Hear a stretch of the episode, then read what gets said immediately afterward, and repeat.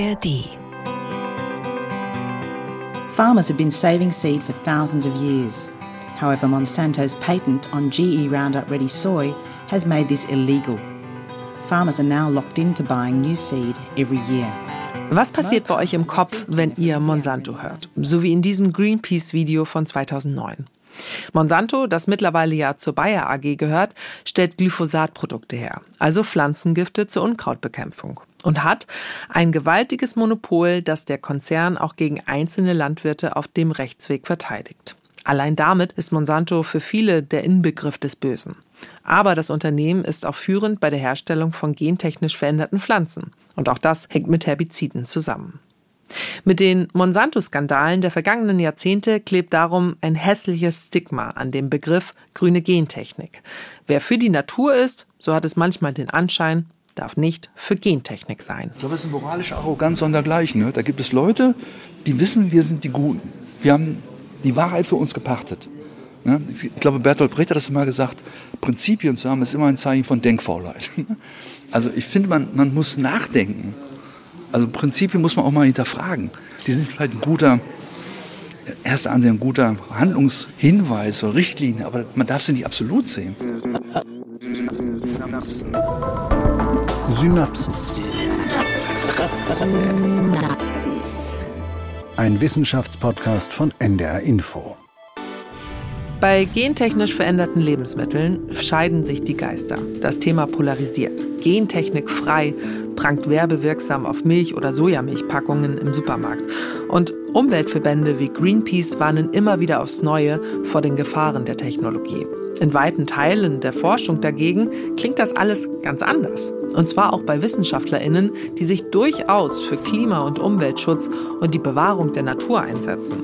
Sie befürworten grüne Gentechnik als Ansatzpunkt für die Lösung großer Probleme der Menschheit. Was ist da los? Willkommen zu einer neuen Synapsenfolge. Ich bin Lucy Kluth. Diesen Podcast bekommt ihr alle zwei Wochen immer freitags in der ARD Audiothek und überall, wo es Podcasts gibt. Seit diesem Sommer tut sich wieder was in der Berichterstattung über Gentechnik in der Landwirtschaft. Die Europäische Kommission ringt um den richtigen Umgang mit Pflanzen, deren Erbgut mittels Genscheren verändert wurde. Es geht um die Kennzeichnungspflicht. Der Streit zwischen NGOs, Biobauern und Forschenden entbrennt also erneut. Und alle werfen sich gegenseitig vor, Opfer böser Propaganda zu sein. Deshalb fragen wir in dieser Folge, können gentechnisch veränderte Pflanzen tatsächlich schädlich sein? Für die Natur, aber auch für uns Menschen? Was ist andersherum gedacht? Dran an der Vorstellung, dass wir dank grüner Gentechnik in Zukunft Milliarden Menschen satt bekommen könnten, trotz Klimawandel und Biodiversitätskrise. Oder nutzt die Technologie nur Großkonzernen? Und ich habe hier heute gleich zwei Kolleginnen sitzen im Studio, nämlich Nele Rössler und Jasmin Appelhans. Euch hört man ja beide häufiger im Podcast, nun eben auch mal zusammen. Ich freue mich sehr, dass ihr da seid. Hallo. Hallo Lucy, ja, schön, dass wir mal zu dritt hier sind. Hallo, ich freue mich auch. Nele, bei dir geht es ja öfter um landwirtschaftliche Themen und zuletzt haben wir beide ja auch über die Forschung zur Dürre und Trockenheit berichtet. Jetzt hast du dich in das Thema noch ein bisschen mehr eingegraben. Mm, naja, anders eingegraben, würde ich sagen. Also in unserer letzten Folge ging es ja darum, ob wir auch hier in Deutschland Dürre haben und was das für die Landwirtschaft bedeutet, unter anderem. Und da ist natürlich auch ein Teil des Themas, dass man Pflanzen herstellen möchte, die mit wenig Wasser klarkommen. Und das ist natürlich auch ein Thema bei Forschenden, die mit gentechnisch veränderten Organismen arbeiten. Also Pflanzen, die mit dem Klimawandel klarkommen, ohne große Ertragseinbußen zu haben. Ja, und bei dem Thema Klimawandel sind wir bei Jasmin. Da bist du ja unsere Expertin für. Genau, also ich habe Neles Recherche in dem Bereich ein bisschen ergänzt. Wir haben es ja in den Anfangstönen schon gehört, Gentechnik ist emotional aufgeladen. Was haben wir denn da für Zahlen eigentlich, wie die Menschen tatsächlich mehrheitsmäßig dazu stehen? Ja, darüber habe ich mit Jürgen Hampel gesprochen. Der ist Soziologe an der Uni Stuttgart und der forscht da schon seit den 90ern dazu, wie die Gesellschaft eigentlich die grüne Gentechnik wahrnimmt. Und der hat gesagt, dass die Akzeptanz in der Bevölkerung wirklich nicht besonders gut ist. In den 90ern haben ungefähr 80 Prozent der Menschen Gentechnik abgelehnt und mhm. jetzt sind es aber auch immer noch ungefähr 60 Prozent. Ja gut, aber man sieht da so eine kleine Entwicklung, dass es ein bisschen zurückgegangen ist, aber die Mehrheit scheint immer noch skeptisch zu sein. Und auf den ersten Blick, also Nele, mit gentechnischen Methoden hergestellte Lebensmittel nicht mehr zu kennzeichnen. Das klingt auch erstmal komisch. Ja, erstmal schon. Aber wenn man sich die Hintergründe anschaut, dann erschließt sich der Ansatz viel, viel mehr. Also wenn man sich anguckt, welche anderen Lebensmittel eigentlich auch keine Kennzeichnung tragen. Okay, dann lasst uns das mal ausblenden und wir beginnen von vorne. Also damit man auch die Theorie dahinter zumindest grob versteht. Also sozusagen das Thema etwas runterkochen.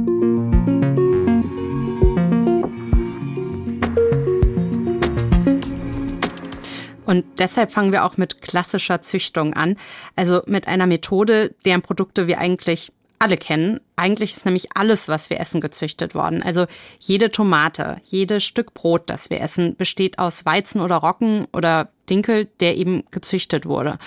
Man spricht deshalb ja von Kulturpflanzen. Mhm. Da geht es um die Verbesserung von Eigenschaften. Sowas wie hoher Ertrag gehört dazu, Geschmack, aber natürlich auch sowas wie Genügsamkeit, was Wasser, Nährstoffe und so angeht. Und natürlich auch Resistenz gegen Krankheiten und Schädlinge. Und wie lange wird überhaupt schon gezüchtet? Schon richtig, richtig lange. Also finde ich zumindest. Vor ungefähr 12.000 Jahren hat der Mensch damit angefangen. Und damals in Mesopotamien, also dieses Zweistromland. Und da hat man angefangen mit Gerste und auch mit einer Urform des Weizens. Und wie muss ich mir das vorstellen? Also haben die sich die Arten ausgesucht, die einen hohen Ertrag hatten und gut geschmeckt haben und ja, gleichzeitig vielleicht nicht so empfindlich waren, was Krankheiten angeht? Unter anderem ja. Also so simpel war es dann. Damals hat man halt gezielt Arten ausgewählt, um sie unter kontrollierten Bedingungen anzubauen. Und das war der erste Schritt. Und später kam dann das Kreuzen dazu. Das heißt, dann wurde eine Pflanze mit einer anderen befruchtet, also aus verschiedenen Sorten. Ja, zur Sicherheit wiederholen wir hier mal, was hoffentlich alle im Biounterricht mal gelernt haben. Es ist schon lange her. also es ist halt wichtig, um die Unterschiede und Gemeinsamkeiten in den Züchtungsmethoden zu verstehen. Also zurück in den Biounterricht. Ganz vereinfacht, man bringt den männlichen Pollen einer Elternpflanze auf die Narbe des weiblichen Fruchtknotens einer anderen Elternpflanze. Und so entstehen in den Samenanlagen Nachkommen, die einen Mix der Genome beider Eltern haben. Und da kommen dann auch Mendel und die Mendelschen Regeln ins Spiel, ne? Genau, das ist die klassische Vererbungslehre. Das sind die Grundlagen fürs Kreuzen. Kreuzen nennt man übrigens auch Kombinationszüchtung und Gregor Mendel, den du gerade schon erwähnt hast, der hat sich Mitte des 19. Jahrhunderts damit beschäftigt. Der hat in seinem Klostergarten Kreuzungsversuche gemacht. Das war auch die Zeit, in der sich die ersten wissenschaftlichen Institute der Züchtung gewidmet haben. Das ist jetzt ja schon ziemlich lange her. Also heute wird doch nicht mehr so gezüchtet, oder? Doch, also vor allem im Ökolandbau wird sogar wieder vermehrt so gezüchtet. Das hat mir auch einer meiner Interviewpartner gesagt. Allerdings kommt die Kombinationszüchtung, also dieses Kreuzen, an ihre Grenzen. Das sagt Urs Nickli. Er ist Agrarwissenschaftler in der Schweiz und war bis 2020 Direktor des Forschungsinstituts für biologischen Landbau. Mit der reinen Kreuzungszüchtung hat man mittlerweile eigentlich das Maximum rausgeholt. Und da sieht man ja auch, dass die Fortschritte im Ökolandbau, welche sich immer wie stärker auf die reine Kreuzungszüchtung konzentriert und andere modernere Methoden zunehmend ausschließt, auch die chemische und die physikalische Mutagenese. Da, früher hat das der Ökolandbau ja noch genutzt, aber jetzt will man das auch aus Konsequenzgründen ausschließen. Und das engt natürlich die Möglichkeiten, wenn man Eigenschaften sucht, stark ein. Übrigens, Urs Nickli, der eben aus dieser Ökolandbauszene kommt, der wurde von NGOs ziemlich kritisiert, nachdem er gesagt hat, er findet grüne Gentechnik sinnvoll. Weil ein Großteil der Ökobauern eine andere Haltung dazu hat? Genau, ja.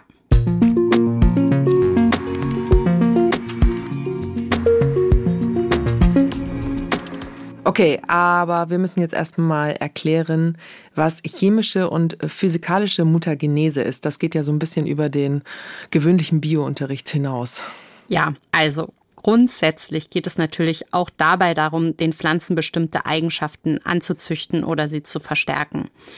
Und Dazu wird aber nicht einfach nur gekreuzt, sondern man zielt direkt auf Mutationen im Erbgut ab, indem man die Pflanzen veränderten Umweltbedingungen aussetzt.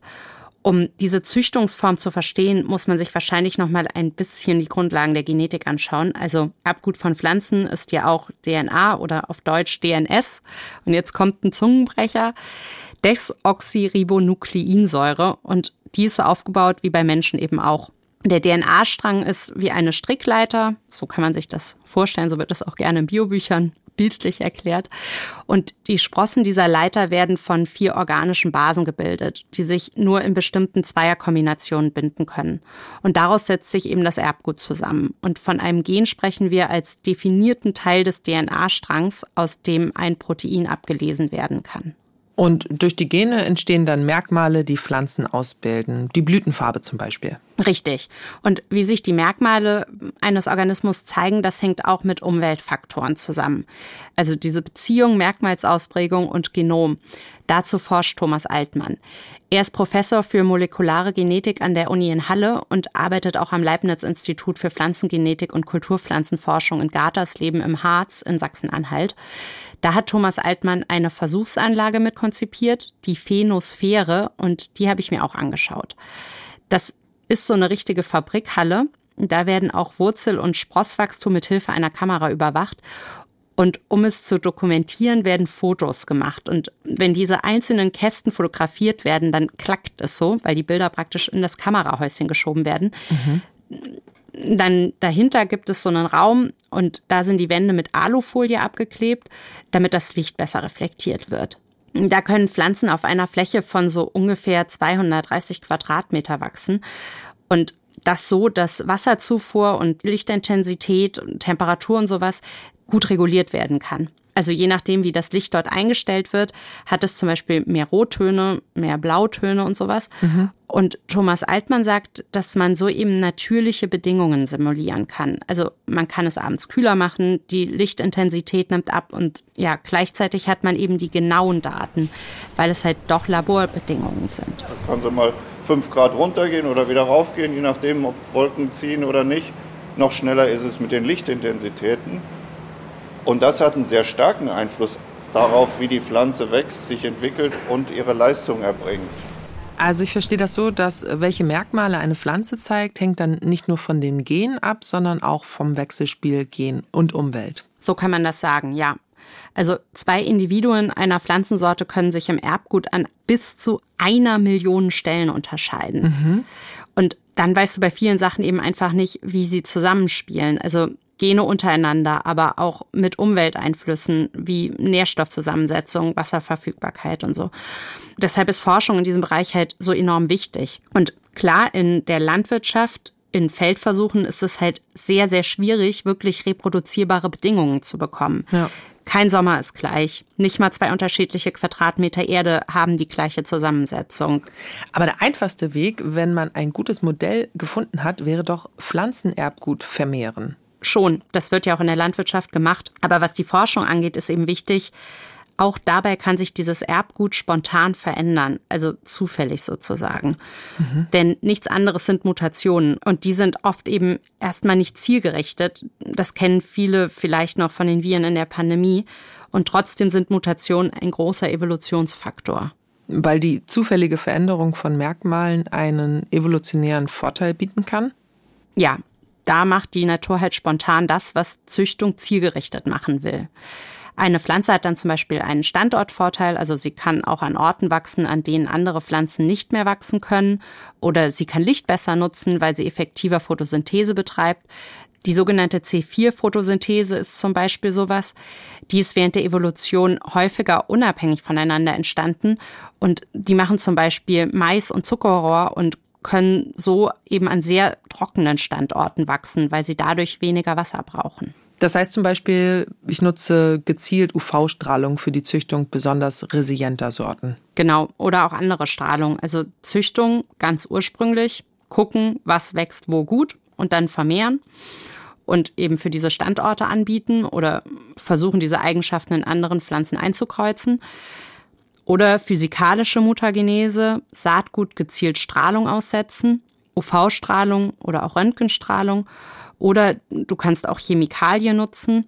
Und so kommen wir jetzt auf deine Frage zurück. Das ist dann nämlich chemische Mutagenese. Kannst du da noch mal ins Detail gehen, also ein bisschen genauer sagen, was für eine Art von Mutation hier passiert? Es gibt ein paar Anhaltspunkte. Durch mechanische Belastung zum Beispiel, also wenn man immer wieder Druck ausübt auf die Zellen, dann kommt es eher zu einem Bruch des DNA-Strangs. UV-Licht führt eher zu einem Einzelbasenaustausch. Also bei der Genmutation können Basen bzw. Basenpaare, also Thymin und Adenin als Paar bzw. Zytosin und Guanin verändert werden. Zum Beispiel können sie ausgetauscht werden, abgespalten oder eingefügt werden. Und wenn nur eine einzelne Base verändert wird, spricht man von einer Punktmutation. Also das kann man durch Mutagenese auslösen. Okay, ich glaube, jetzt haben wir alle nochmal so die Grundlagen im Kopf. Pflanzenzüchtung durch Ausprobieren wurde schon vor tausenden Jahren betrieben. Mit der Kreuzungsgenetik durch Mendel konnten Pflanzen dann zielgerichteter gezüchtet werden. Moderne Methoden sind die physikalische und chemische Mutagenese. Und hier geht es darum, dass Mutationen das Erbgut verändern durch Bestrahlung oder eben Chemikalien. Das klingt schon nach einem massiven Eingriff. Aber da sind wir momentan trotzdem noch bei Methoden ohne Kennzeichnungspflicht.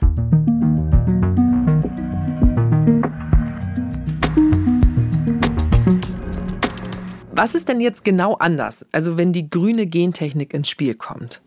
Erstmal zum Grün. Das Grün, das heißt halt nur, dass es um Pflanzen geht. Also dass viele denken ja, Grün, das soll darstellen, dass es eine, eine gesunde Methode ist oder so. Aber es heißt wirklich nur Grün, weil es eben um Pflanzen geht.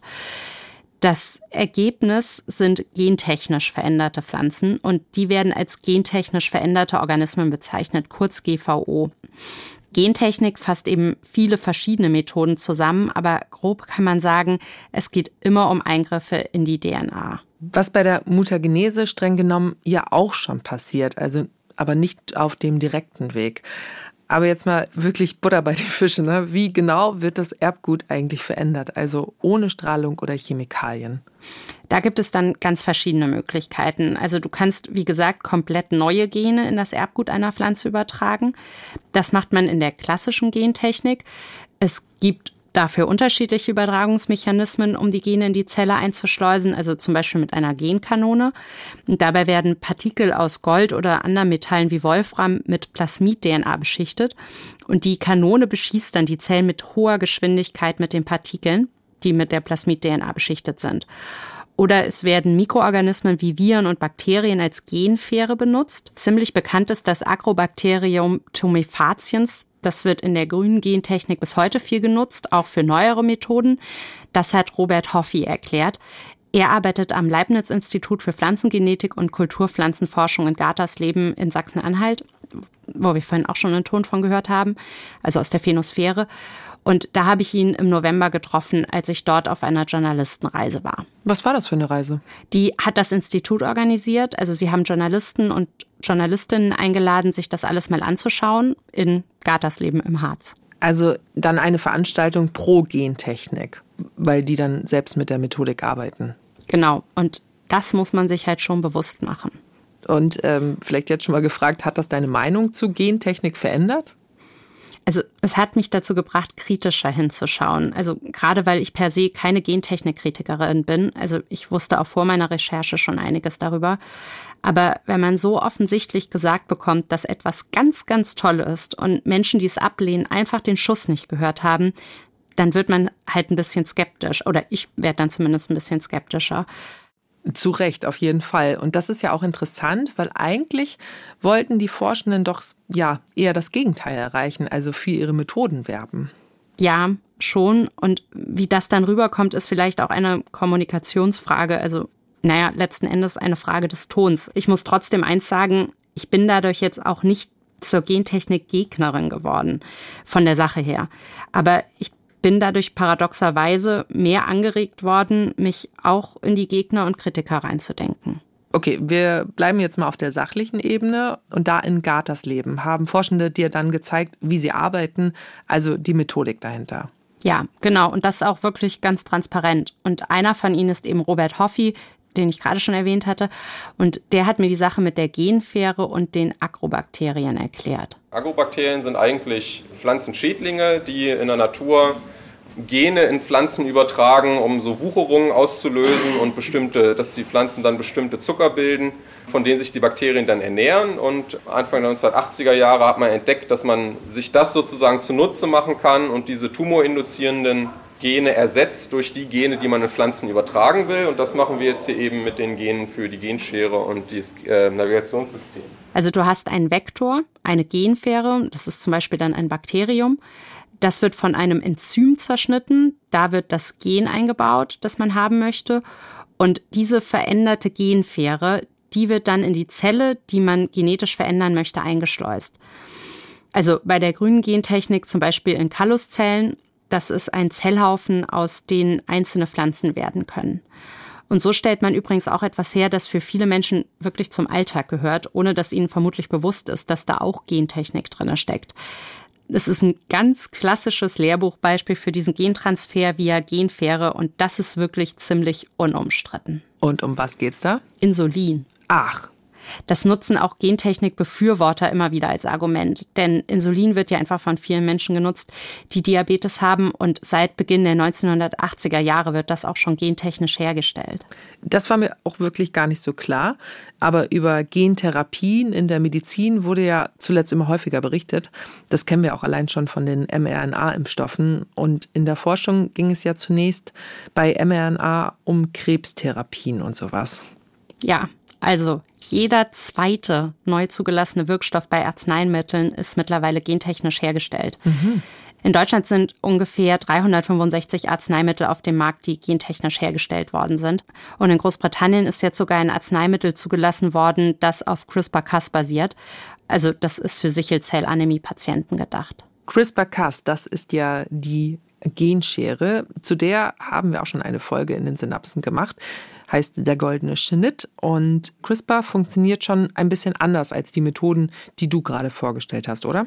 Ja, also CRISPR oder CRISPR-Cas, um es ein bisschen genauer zu sagen, das ist eine Genschere. Es gibt auch noch andere, Talent zum Beispiel. Aber CRISPR gilt schon so als ja, als Revolution in der Wissenschaft. Mhm. Also unter anderem, weil sie für bestimmte Felder so präzise ist. Und ich erzähle das jetzt hier nur im Schnelldurchlauf. Aber also diese Schere, die besteht aus zwei Teilen. CRISPR steht für eine Genomsequenz, mit der sich Bakterien normalerweise gegen Viren wehren. Und Cas ist ein Schneideprotein. Robert Hoffi vom Leibniz-Institut arbeitet damit und zwar an Gerste. Und die Arbeit, die beginnt am Computer. Wenn wir also so einen Kandidatengen bekommen, dann kriegen wir im Prinzip erstmal eine Datei, wo also die Sequenz von dem Gen drinsteht. Also von der Gerste, die Sie genetisch verändern wollen. Mhm. Und dann müssen wir uns eben erstmal die Stellen im Gen suchen, die wir jetzt verändern wollen. Und dafür muss man diese Navigations-RNA haben aus einem Bakterium, von, davon habe ich ja eben gesprochen, also Teil 1 der Schere. Und diese RNA wird immer passgenau konfiguriert für den jeweiligen Einsatz, damit das Schneideprotein, Teil 2 der Schere, auch an der richtigen Stelle schneidet. Das lassen die sich aus anderen Laboren zuschicken, also die entsprechende Substanz, nachdem sie die langen Buchstabenfolgen der DNA im Computer analysiert haben. Also man schaut sich erst die Gersten-DNA an, also eine Datei auf dem Computer überlegt sich dann, wie man die Gerste verändern will und nimmt dann die Genschere mit dem Schneideprotein. Für mich klingt das ja ehrlich gesagt immer sehr abstrakt. Wie kann ich mir das denn bildlich ungefähr vorstellen?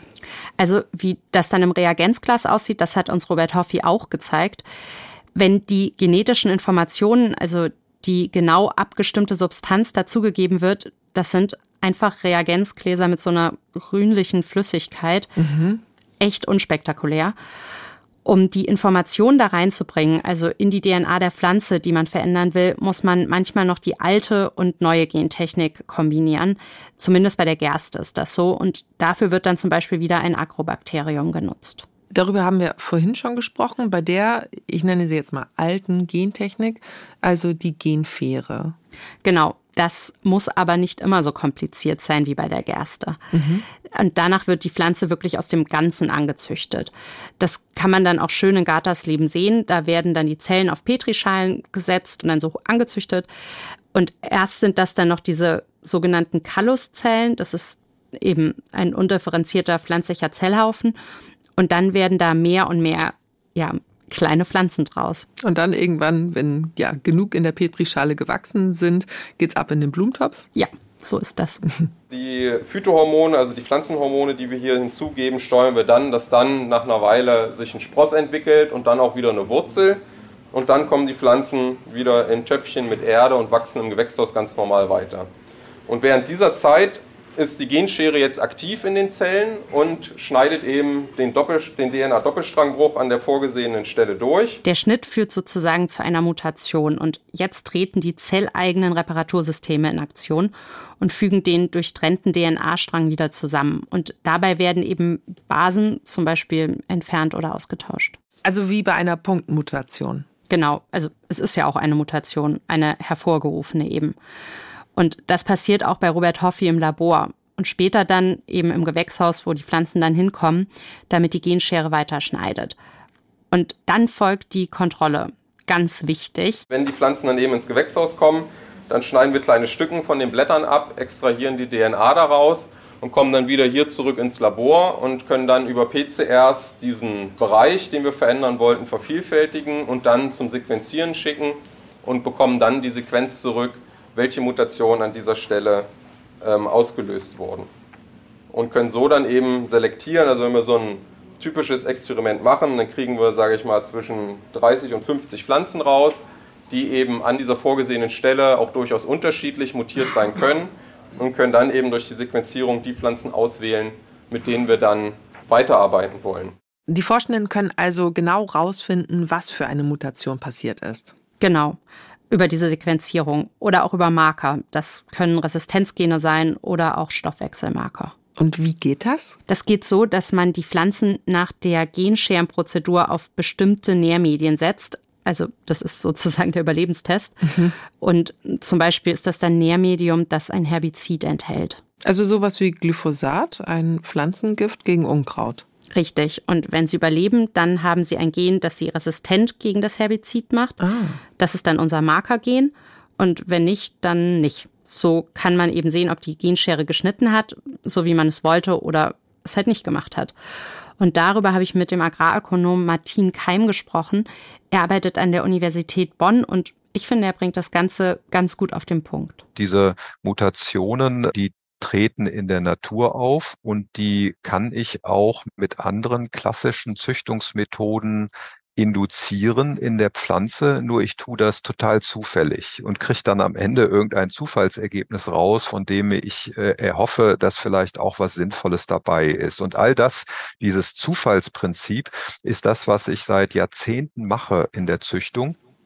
Also ich fasse mal zusammen. Herkömmliche Züchtung, viel Mühe, weil man oft daneben hauen kann, mit Blick auf das, was man will. Und zwar sowohl, wenn man befruchtet und kreuzt, als auch, wenn man Pflanzen mit Röntgenstrahlen oder Chemikalien bearbeitet, um ihre Gene zu verändern. Grüne Gentechnik dagegen, mehr Arbeitsschritte vorneweg, aber dafür gezieltere Arbeit und weniger Ausschuss.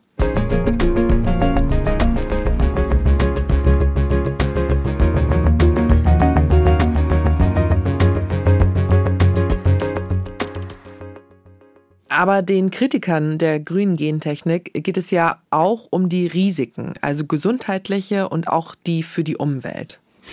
Ja, naja, also guck mal, ich habe dir hier so, so Schokodrops mitgebracht mhm. und die enthalten Genzucker und Genmais und Gensoja. Ach, wirklich? Und ich konnte die ganz normal hier in Hamburg im Supermarkt kaufen. Ach nee, hier im Supermarkt. Steht da aber auch nichts drauf, ne? Ich sehe hier nichts, dass hier irgendwas mit äh, Gentechnik draufsteht. Ähm, wo, woher weißt du denn das?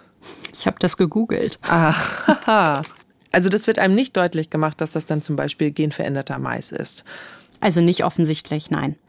Und mittlerweile können auch fast 100 solcher Lebensmittel in die EU eingeführt werden, also als Futter und als Lebensmittel.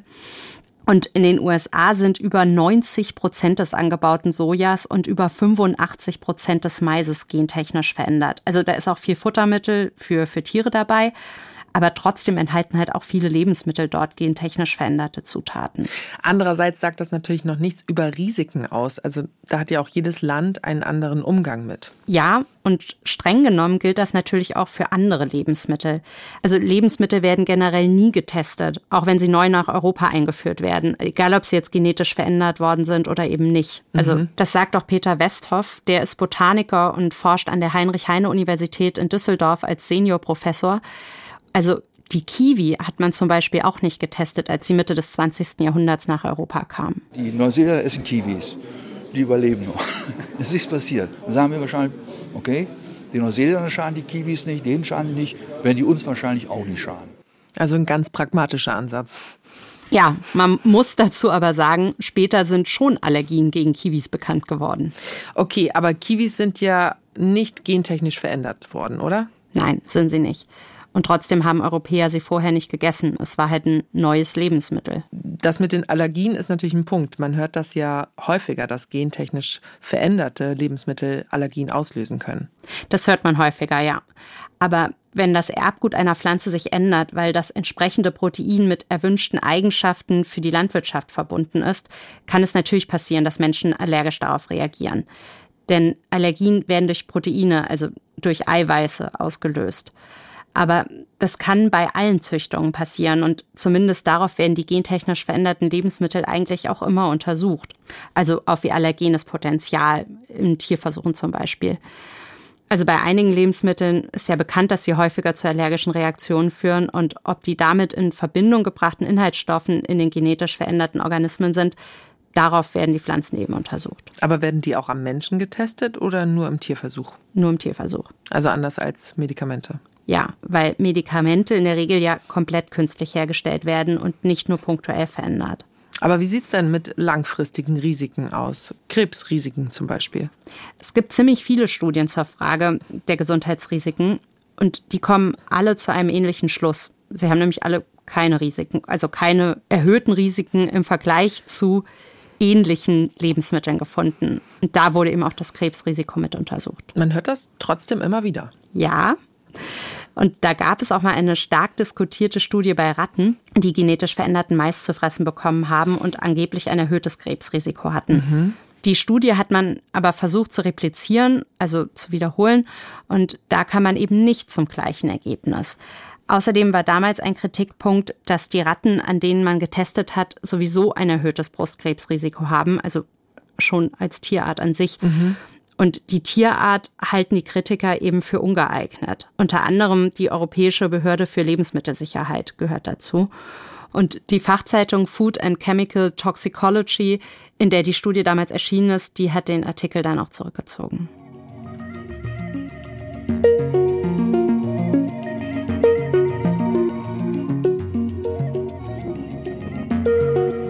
Wie sieht es denn mit Risiken für die Natur aus? Also es gibt ja immer auch bedenken, dass sich genveränderte Arten unkontrolliert ausbreiten und andere Arten verdrängen könnten. Ja, da kann ich vielleicht was zu sagen. Ich habe vor einer Weile bei einer Recherche genau über das Thema mit Christian Jung gesprochen.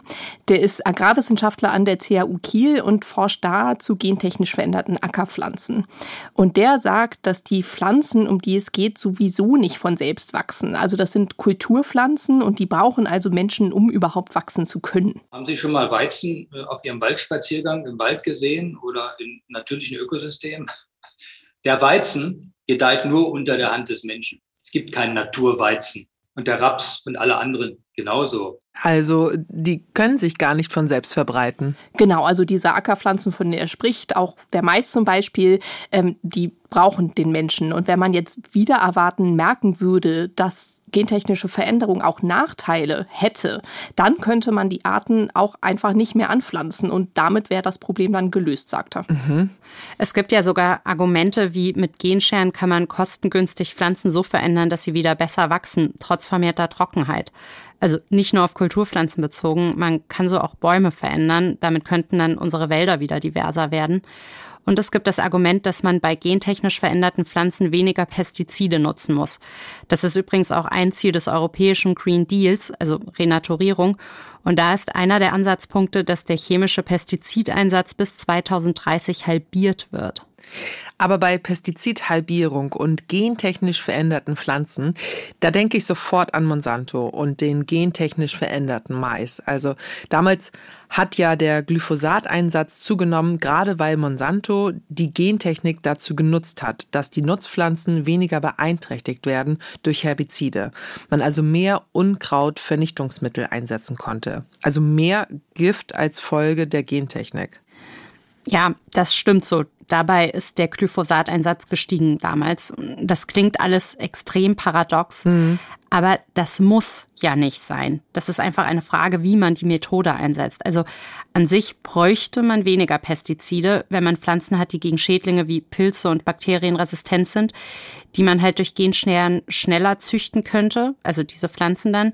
Und wenn man sagt, ein bisschen Unkraut, das ist nicht schlimm und nochmal, das Beispiel Monsanto, das war wirklich das Worst-Case-Szenario. Das sagen auch Wissenschaftlerinnen und Wissenschaftler, die grüne Gentechnik an sich befürworten.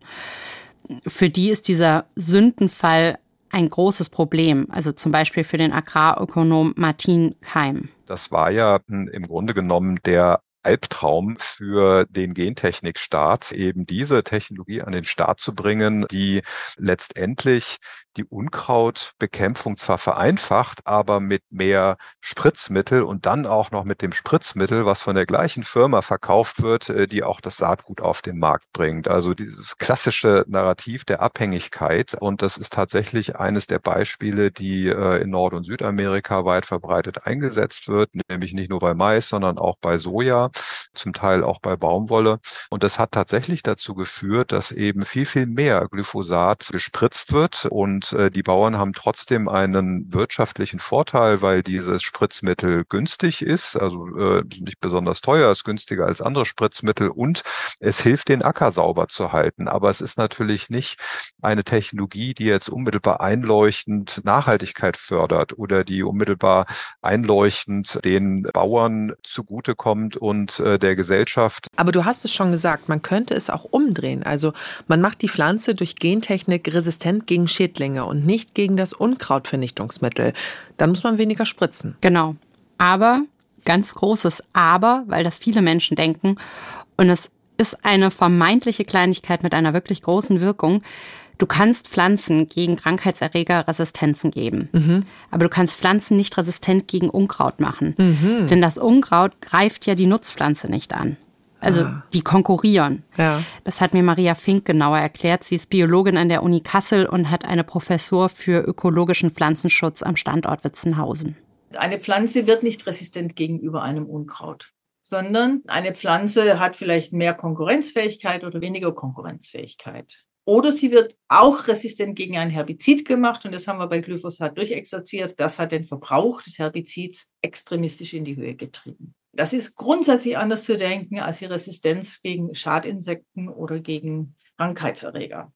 Aber man kann eine Pflanze so verändern, dass sie schneller wächst im Vergleich zum Unkraut, also dass sie den Konkurrenzkampf gewinnt. Ja, aber dafür musst du den Konkurrenzkampf durchschauen. Okay. Ich will damit nicht sagen, dass man das nicht hinbekommen kann. Ich will nur sagen, es ist jetzt auch nicht so einfach, wie es sich anhört. Denn Ökosysteme sind einfach komplex und das muss man eben auch verstehen, um es sinnvoll ändern zu können. Aber du kannst Pflanzen gegen Insekten resistent machen. Ja, aber auch hier ein Aber. Wenn eine Pflanze gegen ein Insekt und seine Schädlichkeit, also zum Beispiel gegen sein Gift resistent ist, ist sie das nicht für immer, weil auch Insekten haben einen Evolutionsdruck. Das heißt, die Insekten werden zum Beispiel ihre Giftstoffe anpassen, um sich gegen die Pflanze durchsetzen zu können. Und dann musst du eben auch wieder die Pflanze anpassen. Man muss also weiter züchten. Das ist der evolutionäre Wettlauf. Und am Ende geht es eben darum, dass es durch Gentechnik schneller geht.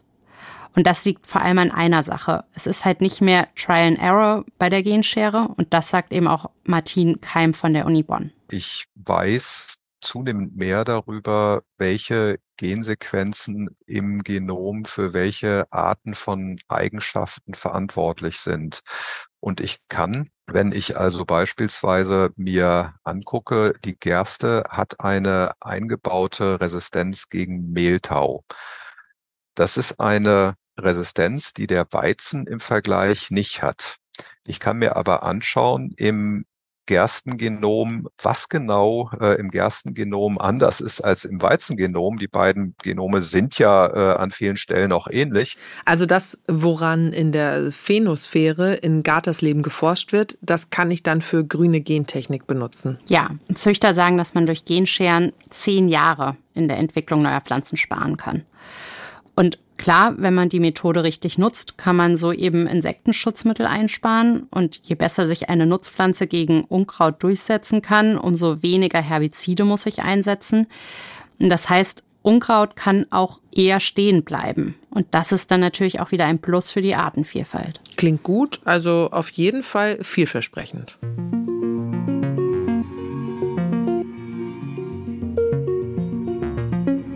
Eines der Hauptargumente pro Gentechnik, das ich immer wieder höre, ist viel, viel größer. Da ist die Frage, ob wir in Zukunft einfach schon alleine deshalb grüne Gentechnik brauchen, um fast 10 Milliarden Menschen satt zu bekommen. Mit dieser Zahl an Menschen wird ja bis 2050 gerechnet. Ja, und das ist ein Argument der Befürworter. Da gibt es eben auch wirklich relativ konkrete Ideen, mit denen man das durchaus umsetzen könnte. Und wie genau soll das passieren? Man versucht zum Beispiel, dass Pflanzen wie Weizen ertragreicher werden. Also man kann zum Beispiel die Photosyntheseleistung von Pflanzen verbessern.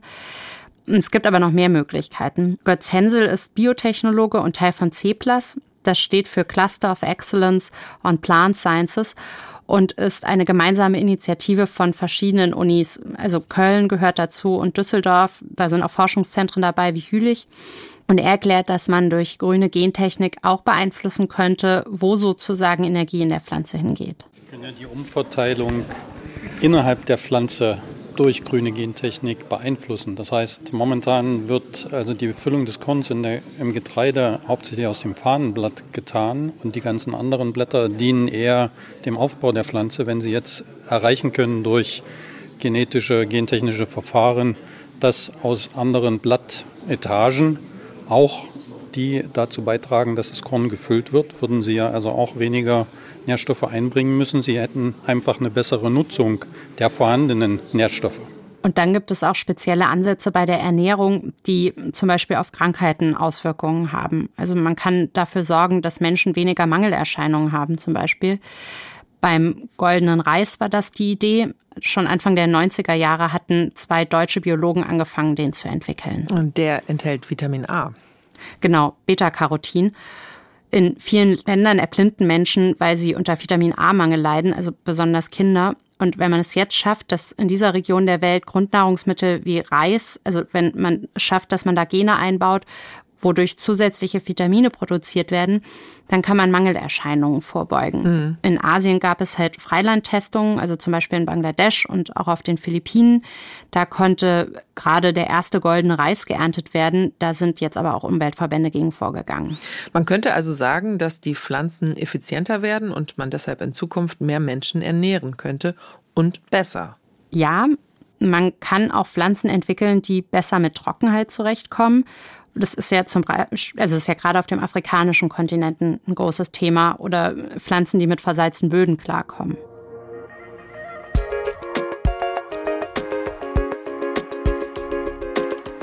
Damit kämen wir jetzt auch direkt zu deinem Thema, Jasmin, dem Klimawandel. Ja, Nele ist in unserer Redaktion ja vor allem Expertin für Umweltthemen und auch Landwirtschaft und ich arbeite viel an Klimathemen. Wie sieht es denn da bei der grünen Gentechnik aus? Also, wenn gentechnisch veränderte Pflanzen besser mit Trockenheit zurechtkommen können, könnten sie ja auch besser mit dem Klimawandel umgehen, oder? Ja, also Nela hat ja gerade erklärt, wie das auch klappen könnte. Und es wird ja zukünftig überall auf der Welt mehr oder weniger ein verändertes Klima geben, vor allem auch mehr Extremwetterereignisse. Also auch sowas wie Dürren, Starkregen, Hagel, Stürme, auch bei uns in Europa. Und da wäre dann mit Gentechnik es relativ schnell möglich, Arten zu entwickeln, die mit solchen Ereignissen besser umgehen können. Mhm. Daran wird derzeit auch viel geforscht, wie genau das dann möglich wäre. Dazu kommt dann aber auch noch ein indirekter Effekt durch den Klimawandel. Also zum Beispiel wird es in vielen Regionen auch mehr Schädlinge geben und auch mehr Krankheitserreger für Pflanzen, dadurch, dass es wärmer wird und die sich besser ausbreiten können. Und da hat Nele ja auch schon erklärt, wie Gentechnik Gentechnik dafür sorgen kann, dass Kulturpflanzen da auch weniger anfällig sind für solche Schädlinge oder ja, Krankheitserreger. Und äh, gentechnisch veränderte Pflanzen können aber nicht nur besser an den Klimawandel angepasst sein, sie könnten auch dabei helfen, dass die Klimakrise gar nicht so schlimm wird. Wie das? Also Kannst du das noch ein bisschen genauer erklären? Ich hatte vor einer Weile auch schon mit Martin Keim von der Uni Bonn gesprochen, den wir ja jetzt schon ein paar Mal gehört ah, haben. Ja, ja. Und der hat eine Studie dazu gemacht, wie viel CO2 die EU einsparen könnte, wenn sie gentechnisch veränderte Lebensmittel anbauen würde dass dabei überhaupt CO2 eingespart werden kann, hat auch wieder damit zu tun, dass gentechnisch veränderte Pflanzen effizienter sein können. Und dadurch verbrauchen sie weniger Ressourcen und auch Flächen. In Europa wird ja so gut wie keine Gentechnik verwendet, äh, weil es eben Akzeptanzprobleme gibt. Aber es ist eben so, dass das, was bisher anderswo in der Welt genutzt wird, zu höheren Erträgen führt. Und wenn man äh, diese höheren Erträge eben auch hier hätte, dann könnte man die gleiche Menge an Agrarprodukten produzieren mit weniger Fläche. Und wenn man sich anschaut, äh, wie viel Flächennutzung und vor allen Dingen auch das äh, zunehmende weitere Inkulturnehmen von Naturflächen, also Abholzen von Wäldern für die Landwirtschaft und äh, Savannenland, Trockenlegen von Mooren und all diese Dinge, das ist eine der Hauptquellen für Treibhausgasemissionen im Bereich Landwirtschaft. Und das könnte reduziert werden, wenn wir Technologien nutzen, die uns höhere Erträge auf der vorhandenen Fläche äh, ermöglichen. Das erscheint erstmal einleuchtend. Also es wird weniger Fläche gebraucht, auf der dann wiederum Wälder gepflanzt werden können. Oder es müssen keine Moore trockengelegt werden. Aber wie viel CO2 könnte in Europa dann eingespart werden, wenn auch hier Gentechnik genutzt werden würde? Das wären nach Modellierung von Martin Keim ungefähr 33 Millionen Tonnen CO2 2. Das sind um das mal ins Verhältnis zu setzen, ja. ungefähr 8 Prozent der jährlichen Treibhausgase aus der Landwirtschaft in der EU. Mhm. Und die Landwirtschaft selbst verursacht ungefähr 10 Prozent der Emissionen der EU. Also es ist jetzt nicht insgesamt riesig, aber, aber, auch nicht nichts. Auch nicht nichts. Und vor allem, wenn man sich vorstellt, dass wir bis spätestens 2050 in der EU eigentlich klimaneutral sein wollen, ist das schon ein weiteres und vielleicht auch notwendiges Puzzleteil, um das tatsächlich auch erreichen zu können.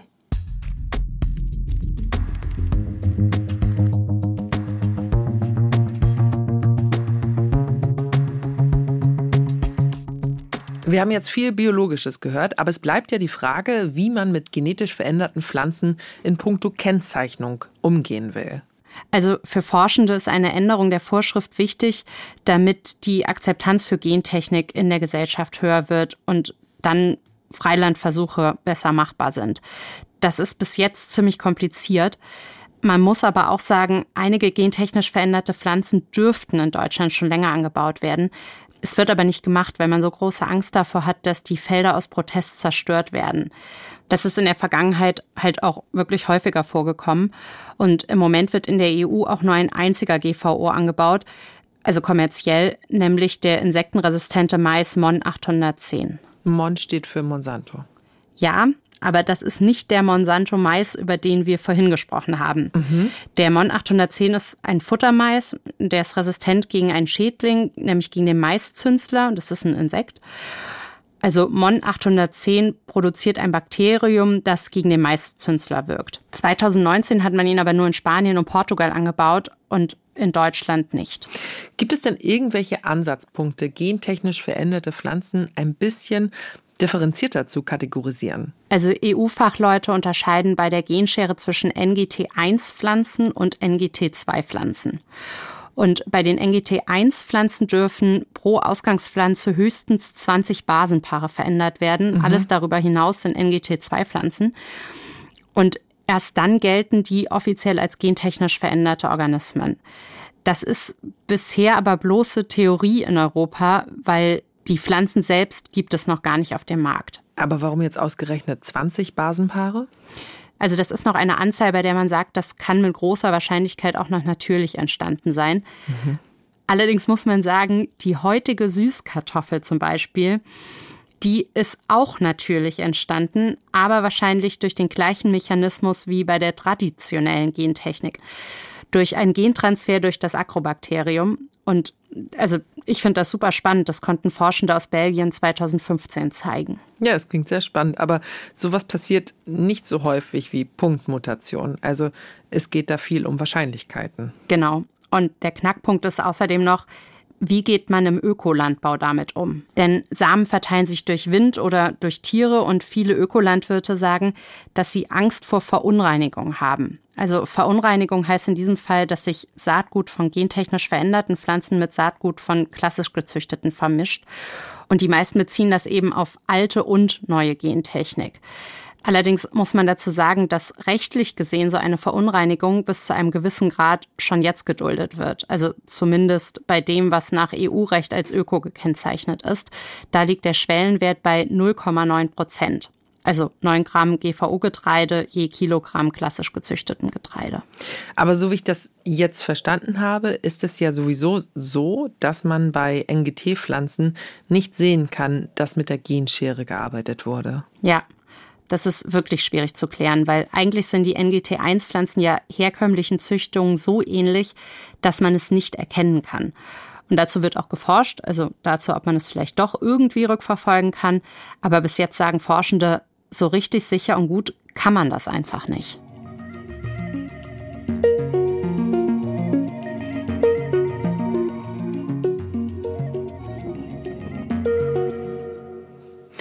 Sag mal, Nele, wie sieht das denn alles der Ökolandbau selbst?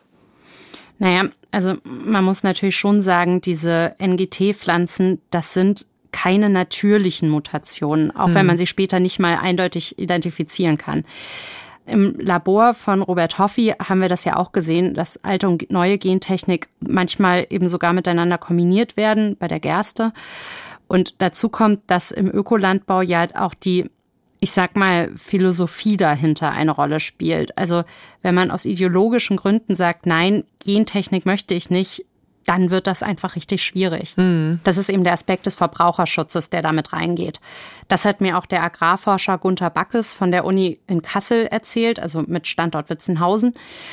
Er hat mit Gentechnik vor allem ein Problem, also nicht wegen der Methode, sondern weil er befürchtet, dass damit gegen einen Systemwechsel in der Landwirtschaft gearbeitet wird. Also er befürchtet, dass man sich von der naturverbundenen Landwirtschaft abwenden könnte. Wenn ich so eine Technik sehe, wie zum Beispiel jetzt Genome Editing, dann stellt sich mir immer die Frage, ist das jetzt eine Technik, die, die dazu beiträgt, also die zu dieser dritten Phase, also dieser postindustriellen Phase der Landwirtschaft, oder ist das nur eine Möglichkeit, diese letzte Phase zu verlängern, ihr praktisch noch etwas mehr Lebenszeit zu geben, damit wir aus meiner Sicht das ist eigentlich eine Phase, aus der wir raus müssen. Er denkt eben, dass wir mit Gentechnik und auch mit Genscheren nur dazu beitragen, dass die industrielle Landwirtschaft weiterhin gefördert wird. Und die ist eben auf Ressourcen wie Phosphor angewiesen. Das ist ja bekanntermaßen nur begrenzt verfügbar.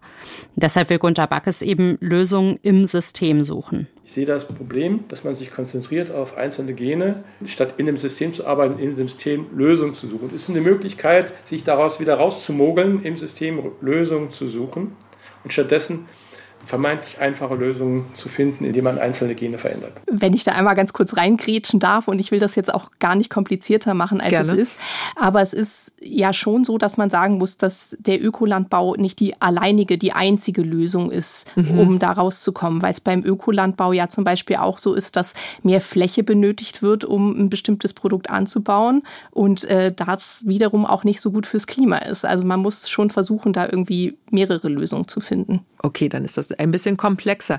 Gibt es denn aber auch Ökobetriebe, die gern gentechnisch veränderte Produkte anbauen möchten? Also die Sichtweise von Gunther Backes ist ja nicht zwingend an die Bio-Idee gebunden. Ja, gibt es. Aber nach der jetzigen Verfahrensweise können sie es eben nicht, weil sie damit ihr Ökolabel verlieren würden. Klar. Ein Verfechter der Gentechnik aus dem ökologischen Landbau ist ja Urs Nickli, den wir schon gehört haben. Er leitete das Forschungsinstitut für biologischen Landbau in der Schweiz. Wir haben ihn zu Beginn gehört, da ging es um das Kreuzen und dass es mittlerweile an seine Grenzen gekommen ist. Urs Nickli vertritt schon lange die Position, dass die EU-Kommission NGT1-Pflanzen nicht als gentechnisch veränderte Organismen einstufen sollte, also die mit einer Genveränderung unterhalb einer gewissen Grenze, also dieser 20 Basenpaare. Es ermöglicht wirklich neue Sorten, die auch aus Sicht der Nachhaltigkeit dringend nötig sind. Wenn man jetzt aber gar nicht unterscheiden kann, ob eine Pflanze durch herkömmliche Zucht oder Gentechnik entstanden ist, warum ist dann das Image so schlecht? Also dazu hast du ja recherchiert, Jasmin. Du hast am Anfang schon so ein paar Zahlen genannt. Wie ist die Ablehnung denn entstanden? Ja, genau. Also ich beschäftige mich ja auch immer wieder mit den Hintergründen von Wissenschaftskommunikation und finde es deshalb sehr spannend, wie sich das Thema in der Gesellschaft entwickelt hat. Der Soziologe Jürgen Hampel von der Uni Stuttgart, von dem ich ja die Zahlen zu Anfang auch genannt habe, der sagt, dass das auch ein bisschen mit dem Zufall zu tun hat. Ähm, mhm. Das erste Produkt in Europa kam nämlich in Großbritannien auf den Markt. Das war 1996 eine erste Tomatenpaste aus gentechnisch veränderten Tomaten. Und äh, die war noch freiwillig gekennzeichnet und hat gar nicht so viel Aufregung verursacht. Und dann kam aber die BSE-Krise. Genau, das, was man umgangssprachlich Rinderwahnsinn nennt. Ja, und da gab es dann viele Unsicherheiten während dieser Zeit. Das hieß erst, dass es gar kein Problem für den Menschen ist und dann, dass es doch die Kreuzfeld-Jakob-Krankheit auslösen könnte. Just während dieser äh, BSE-Krise kam ein Unternehmen in den USA auf die Idee, die ersten Lieferungen mit genetisch verändertem Soja nach Europa zu schicken ohne Kennzeichnung. Wir erinnern uns, erste Lebensmittelpaste war freiwillig gekennzeichnet. Und hier hat man versucht, äh, das ohne Kennzeichnung nach Europa zu schaffen. Und wie man aus verschiedenen auch Erfahrungen weiß, so etwas löst Reaktanz aus, also Gegenbewegungen. Und gleichzeitig hatten wir mit der BSE-Krise eine Desavouierung äh, des britischen Risikomanagements. Es wurde dann ja komplett umgestellt. Und Kollegen von mir haben damals äh, Fokusgruppen auch durchgeführt, wir auch in Deutschland. Äh, man wurde immer wieder auf BSE angesprochen. Damals wurde ja auch gesagt, das hat keine Risiken und äh, hinterher ist man, es kam dann doch etwas anderes als Antwort. Also sind die Menschen skeptisch geworden ja, das war wohl so ein Gefühl von bei BSE hieß es auch erst, dass es alles kein Problem sein soll und jetzt ist es doch ein Problem und eben weil das dann so klammheimlich eingeführt wurde und die Menschen das Gefühl hatten, gar nicht mitbestimmen zu können, was sie da eigentlich so essen, hat das dann halt diese Reaktion ausgelöst. Und wie Nele ja schon sagte, ist Essen ein sehr emotionales Thema. Und Jürgen Hampel hat auch gesagt, dass er das deutsche Wort Lebensmittel da eigentlich auch sehr schön und bezeichnet findet. Also eben was, ohne dass man nicht leben kann. Und wenn man da dann nicht mitbestimmen kann, was man da so isst, dann löst das natürlich auch Ängste aus. Anders ist es wohl bei Medikamenten. Also da gibt's ja auch die sogenannte rote Gentechnik, da gibt's aber viel Zustimmung. Also Nele hat ja schon von dem Insulin gesprochen. Mhm. Ähm, ja, Jürgen Hampel meint wahrscheinlich auch, weil man da ja entscheiden kann, ob man das Medikament dann schlussendlich nimmt oder nicht. Naja, aber wobei es ja ehrlicherweise in der Pandemie da auch ähm, ja sehr viel Skepsis gab bei den mRNA-Impfstoffen. Ja, wobei es sich da wohl viel vermischt hat, auch mit der klassischen Impfgegner-Szene, also Menschen, die seit jeher jede Impfung polemisieren, egal jetzt ob mit oder ohne Gentechnik. Und andere Techniken wie die Xenotransplantation hat wohl sehr hohe Zustimmung zum Beispiel. Und vom Insulin, wie gesagt, hat Nele ja auch schon gesprochen. Also die Xenotransplantation ist ein Verpflanzen von Organen von Tieren auf den Menschen. Menschen und die müssen dann natürlich auch gentechnisch verändert werden. Das sieht aber kaum jemand kritisch, sagt Jürgen Hampel. Und ganz anders ist es eben bei der Gentechnik für Lebensmittel. Also das, was auf den Teller kommt. Gerade Umweltverbände waren da auch sehr laut und haben dann ja auch Stimmung gegen gentechnisch veränderte Lebensmittel gemacht, oder? Ja, gerade Greenpeace hat das Thema dann irgendwann nach der BSE-Krise auch aufgegriffen. Ich weiß nicht, wie es dir geht, aber ich erinnere mich da auch noch an eine Kampagne von Greenpeace Ende der 90er mit Smudo und Thomas D von den Fantastischen Vier. Die haben auch Druck auf den Lebensmittelkonzern Nestle gemacht, um mhm. einen Schokoriegel mit gentechnisch verändertem Soja vom Markt zu nehmen. Und das hat im Endeffekt dann auch geklappt. Aha. Und ja, auch die Partei der Grünen, die ist ja klassischerweise gegen Gentechnik. Ja. Und auf der Website der Partei steht, ich lese das mal ganz kurz vor, Wir Grüne im Bundestag stehen für eine Landwirtschaft, die als Leitbild die Prinzipien und Werte des ökologischen Landbaus und der Agrarökologie anstrebt, die unsere Lebensgrundlage erhält, die biologische Vielfalt bewahrt und Verbraucherschutz ernst nimmt. Eine Landwirtschaft ohne Gentechnik. Das ist eindeutig. Mhm.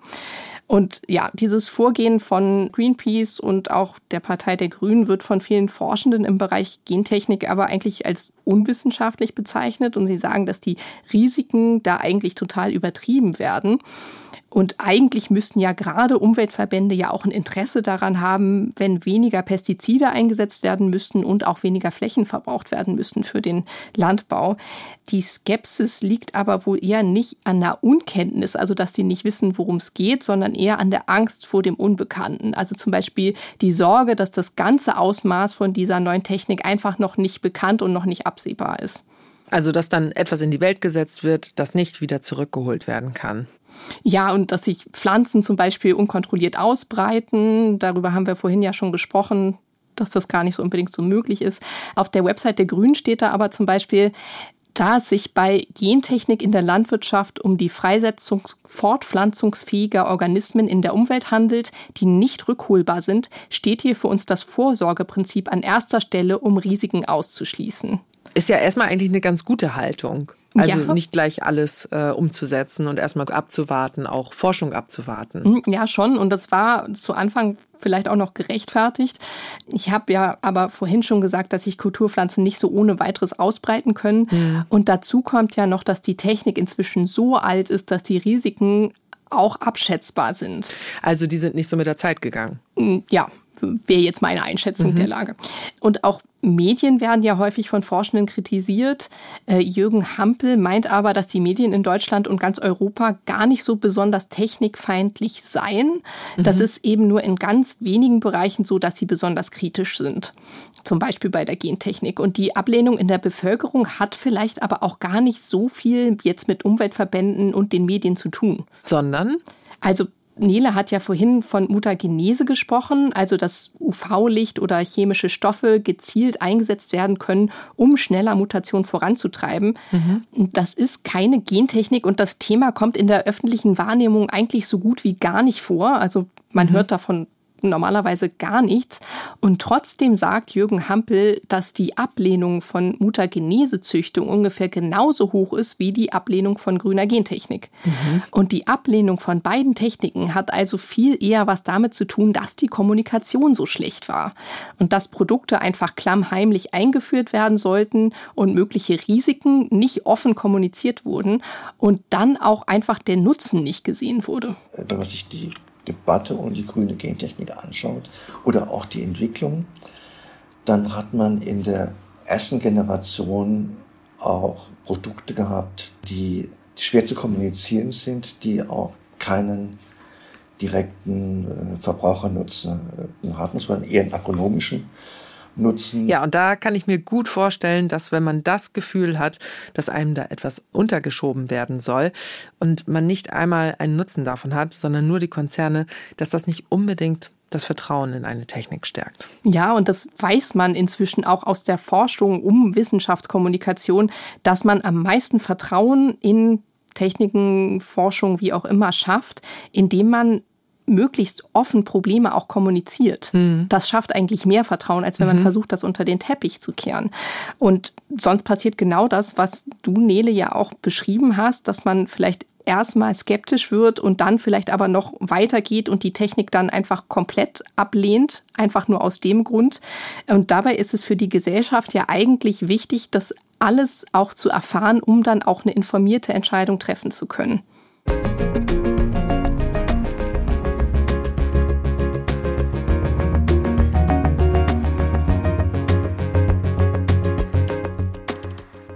Also ihr beiden, was ich heute für mich mitgenommen habe, grüne Gentechnik ist nach allem, was man weiß, nicht grundsätzlich gesundheitsschädlich und man kann durch die Genschere sehr viel Zeit sparen bei der Entwicklung von neuen Pflanzen, was wiederum helfen würde, die weltweit wachsende Bevölkerung mit Lebensmitteln zu versorgen. Und es klingt auch so, als bräuchten wir grüne Gentechnik in der Landwirtschaft, um eben auf die Folgen des Klimawandels zu reagieren. Aber ich konnte auch die Bedenken aus dem Bereich Ökolandbau nachvollziehen, dass das nichts an den Problemen jetzt in der konventionellen Landwirtschaft ändert. Und was ist jetzt euer Fazit äh, nach eurer Recherche? Ich fange jetzt einfach mal an. Also das, das Thema Kommunikation, das Jasmin ja gerade auch ansprach und womit der Podcast ja auch begonnen hat, finde ich, ist absolut wichtig. Also mehr Akzeptanz bekommt man nicht, wenn man andere als dumm bezeichnet. Das haben wir ja eigentlich alle während der Corona-Pandemie gemerkt. Und da müssten eigentlich alle Seiten aufeinander zugehen. Denn die Gentechnik-Skeptiker, mit denen ich jetzt gesprochen habe für den Podcast, die auch aus der Wissenschaft kommen, die haben kein Problem mit der Methode an sich, sondern damit, welche gesellschaftlichen Implikationen das mit sich bringen könnte. Das heißt für mich wiederum, dass man da schon noch einen Konsens finden könnte, also wenn man gewisse Ängste in der Rechtsprechung berücksichtigt. Und das beinhaltet vermutlich auch, dass man sich anguckt, wofür genau die Methode eingesetzt wird, damit eben idealerweise so ein Desaster wie mit dem Genmais von Monsanto nicht mehr passieren kann.